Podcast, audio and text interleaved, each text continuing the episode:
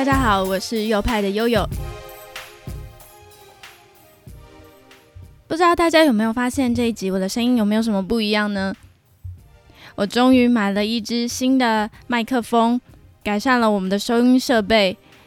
因为原本的声音是用手机内建的录音程式录的，所以录出来的音质其实不是很好。我自己听了也觉得真的不要再折磨大家的耳朵了，所以呢，就买了一支新的麦克风来录音。我自己觉得音质上是有改善，所以希望你们的耳朵不会再折磨到。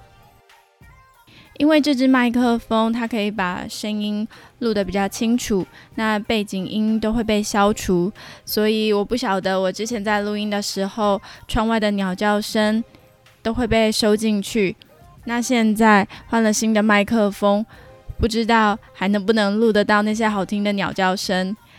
我们就接着听听看吧。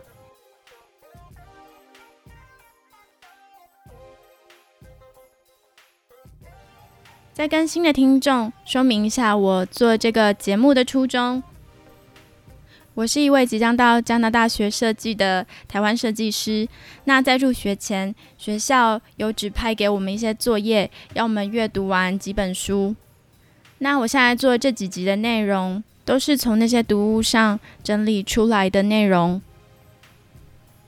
像我的第一集对应指定书本里面的第一章，第二集对应第二章。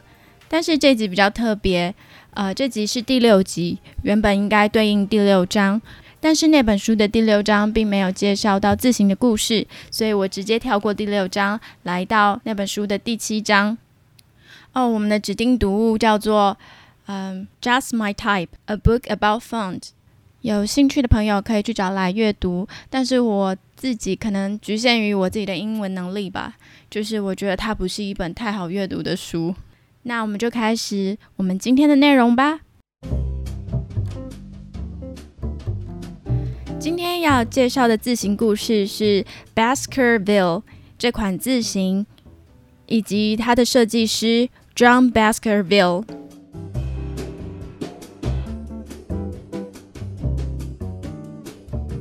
在一七七五年的十月，有一位德国的物理学家。他从德国旅行到英国伯明翰这个地方。他在途中想拜访一位卓越的艺术家，同时也是一位非常杰出的自行设计师，就是我们今天的主角 John Baskerville。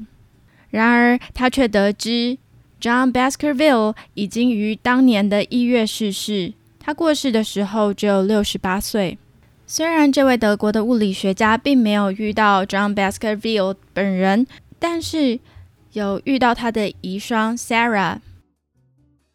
他遇到的正是时候，因为当时的 Sarah 正想处理掉所有他先生当时遗留下来的印刷设备和那些铸字。Sarah 减价抛售那些东西，甚至还说可以免运寄到伦敦。那位德国的物理学家是 John Baskerville 的自行粉丝，他听到这个消息相当的心动，但是他考量到那些柱子跟设备需要花金钱保养，那些柱子都是由金属制成，所以很怕它锈蚀，因此要定期的保养。那这样其实要花费的钱、花费的费用其实不少，因此物理学家那时候就相当犹豫。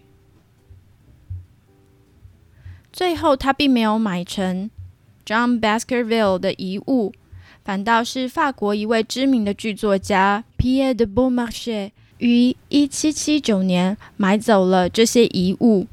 这款字形还因此在法国大革命的时候被运用在印刷那些小册子。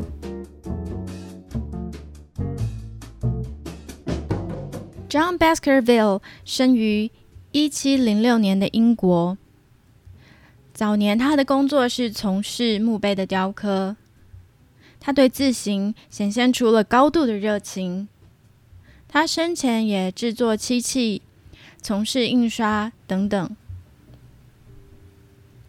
说到漆器呀，漆器是日本很传统的一项工艺。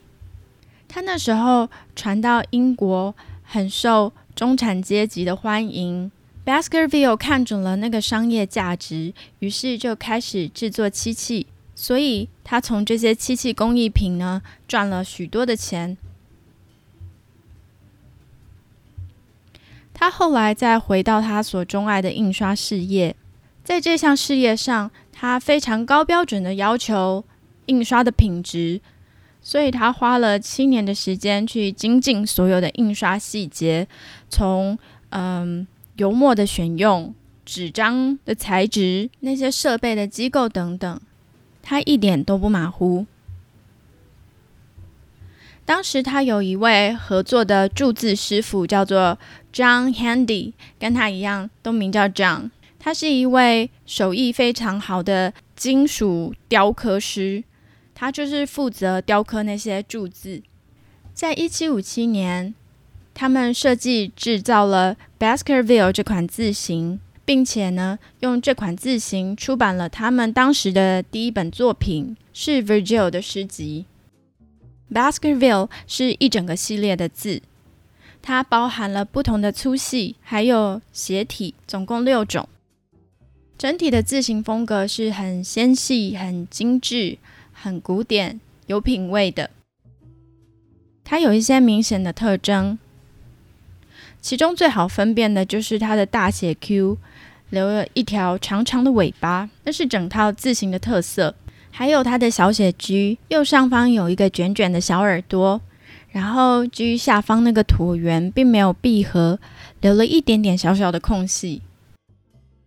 再来说到它的 O 这个字母，这个字母呢是两侧粗，上下细，非常好分辨。还有大写的 M 和 N，有非常古典的衬线，所以这款字看起来才会这么典雅。一七六零年，John Baskerville 的一个非常有名的朋友是个美国人，他的名字叫做 Benjamin Franklin，班杰明·富兰克林。他就是美国开国元老之一。他是一位政治家、科学家、发明家、出版商，还有作家。如果你看过《达文西密码》，会知道里面提到了一个共济会。共济会都是各界的贤达人士加入的一个组织。那据说 Benjamin Franklin 也是共济会的一个成员，就可以知道他是一个多么优秀的人。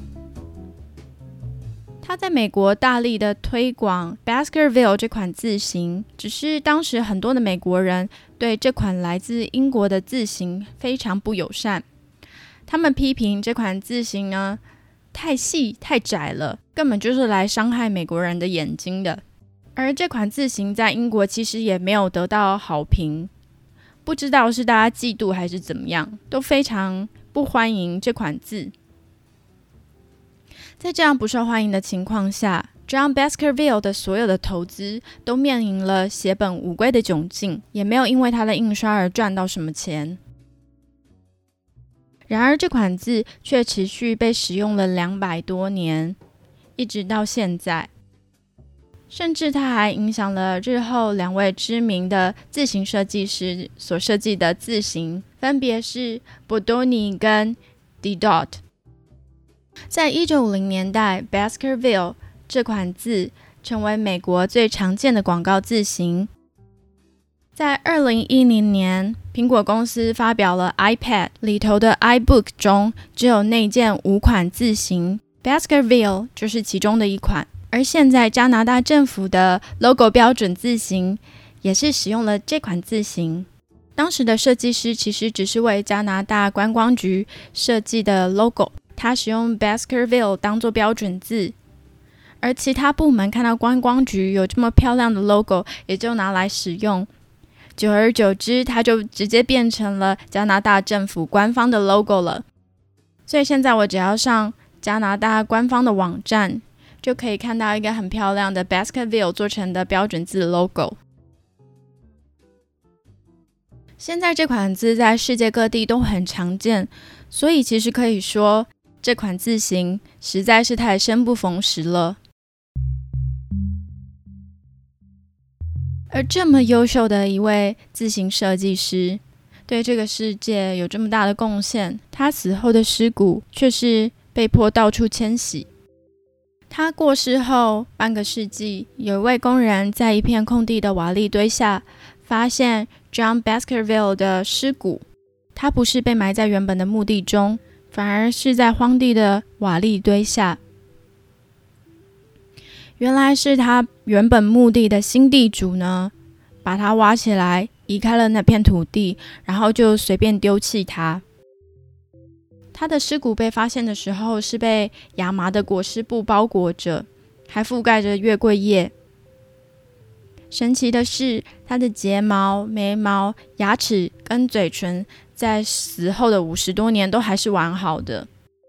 那时候他的尸骨散发着恶臭。所以必须尽快的放到棺材里面。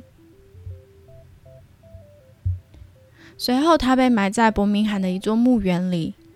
但是后来，那片墓园呢又被改建成商店区，所以他的尸骨最后被转到 Worstone Land，那是他最后安息的地方。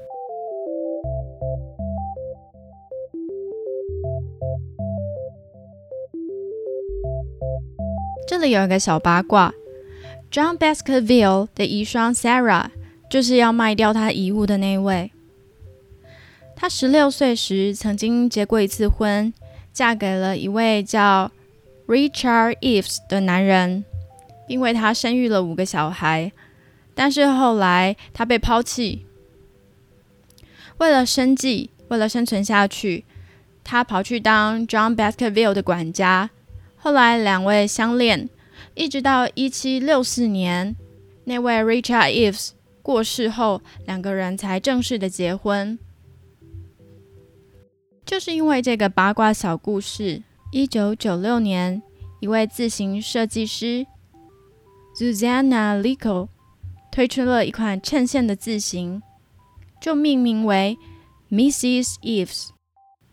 这款 Mrs. Eve 其实就是 Baskerville 这款字型的改良版啦，两个并没有太大的差别。随后呢，他又根据这款字型的特征推出了无衬线的版本，叫做 Mr. Eves。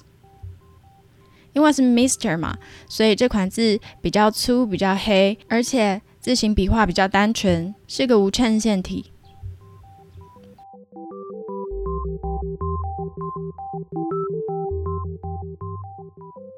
还有啊，说到 Mrs. Eves 这个名字啊，澳洲有一位字形艺术家 Germa O'Brien，他也是以 Mrs. Eves 为化名，走跳于字形艺术圈中。他不喜欢电脑打出来的字那种冰冷的感觉，所以擅长徒手绘画出各种艺术字。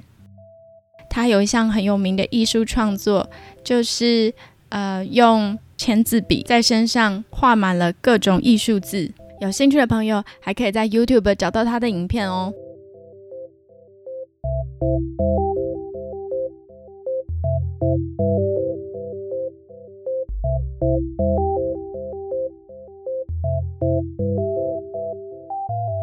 读完 John Baskerville 的故事之后，我只想到一句话：古来圣贤皆寂寞。他真的是有点生不逢时，嗯，即便是他从其实从蛮小就开始在做字形相关的工作，那他的基本功一定也是很足够，对字形艺术这件事情应该也是相当拿手，但他却没有因为这项技能致富或者是得到尊重，可以看到他死后反而有一点点。尸骨离散的这个状态，而他的妻子 Sarah 似乎也没有很珍视他这项事业，反而在他过世后积极的出售他的那些印刷设备。唯一有他的好友，呃，班杰明·富兰克林大力的在推广他的作品，也不算是真正的没有人欣赏啦，只是看到他这样的下场，还是觉得有一点点可惜。那很幸运，我们活在现在这个时代，其实已经很少有怀才不遇这种事情了。因为所有的平台都是那么公开、那么方便，所以即便是不受大众喜欢的东西，也很容易可以找到臭味相投的人。那好在他的作品最后受到岁月的认可，证明了他毕生所创造出来的作品是好作品，是一项经典，也在自行史上留下了非常重要的地位。